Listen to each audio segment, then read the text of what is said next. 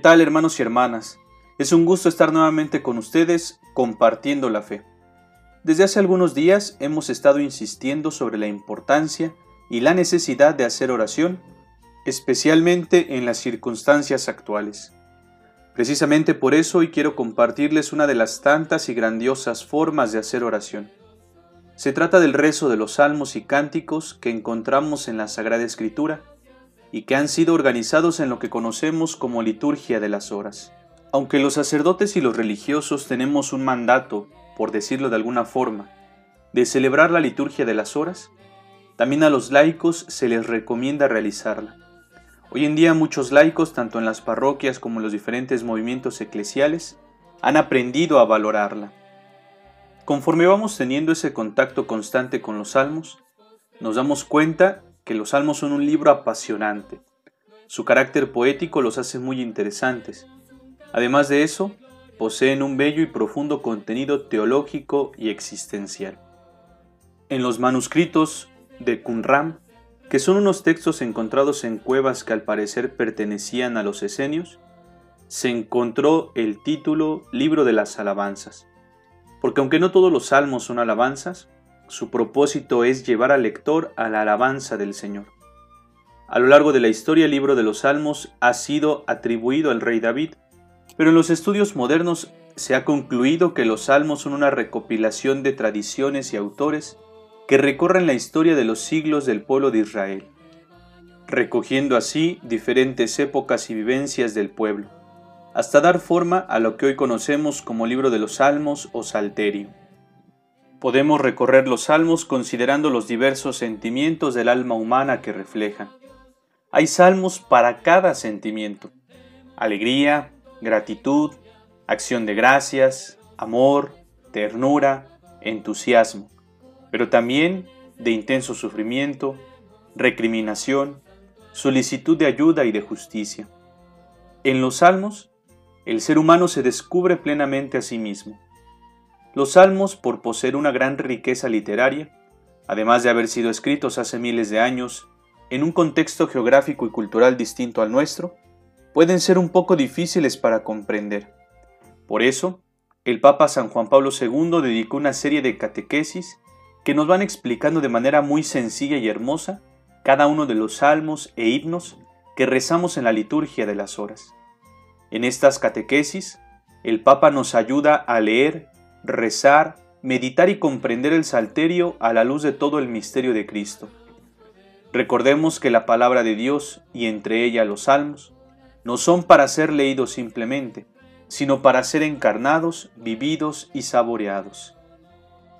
Hoy en día podemos encontrar en Internet páginas y aplicaciones para rezar la liturgia de las horas.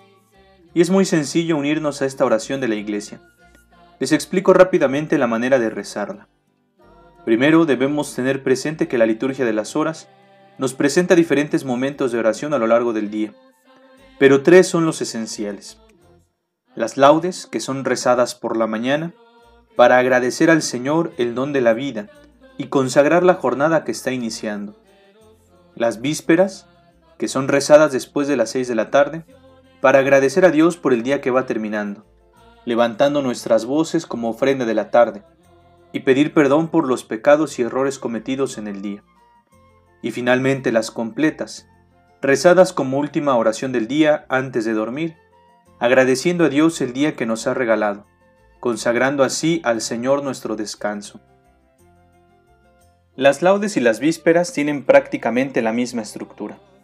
Se empieza con la invocación inicial, Señor, abre mis labios para las laudes. Dios mío, ven en mi auxilio para vísperas y completas. En el caso de las completas, antes de continuar, se invita a realizar un pequeño examen de conciencia. A continuación, en los tres rezos, se realiza un himno adecuado. El himno es escogido de manera que dé a cada hora o fiesta el tono apropiado a la oración. Después del himno se dice la salmodia. Para laudes y vísperas encontramos dos salmos y un cántico. Para completa solo un salmo, todos ellos con su antífona propia. Terminada la salmodia, sigue una lectura breve, diferente para cada día. Terminada la lectura, se propone dejar un momento de silencio para meditar un poco. Continúa un responsorio breve. Después del responsorio se dice con solemnidad el cántico evangélico con su antífona.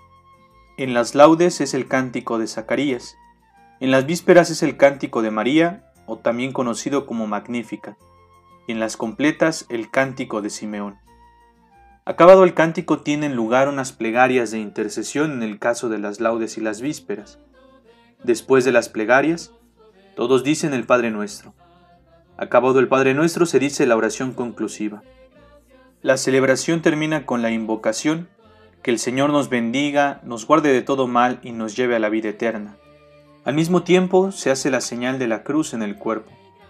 En el caso de las completas después del cántico se pasa inmediatamente a la oración conclusiva y después de la invocación final se realiza la antífona de la Santísima Virgen María que la misma liturgia propone.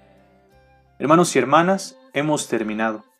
Espero este podcast les anime a iniciar el rezo de la liturgia de las horas, para que juntos como iglesia permanezcamos en la oración, invocando a lo largo del día el amor y la misericordia de nuestro Padre Dios les abrazo con mi oración, encomendándome a las suyas.